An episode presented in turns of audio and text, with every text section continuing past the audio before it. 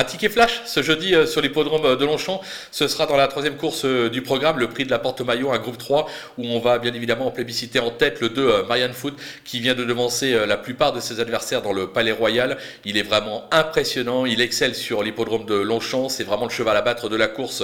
On va lui opposer l'As du qui vient justement d'être son dauphin dans le Palais Royal. C'est l'entraînement André Fabre. Je suis pas sûr que la revanche soit possible, mais je pense que c'est un bon deuxième logiquement. En troisième position, attention avec euh, le numéro 4, Elusive Foot, qui possède euh, d'incontestables moyens, euh, qui se plaît, qui excelle même sur l'hippodrome de Paris-Longchamp.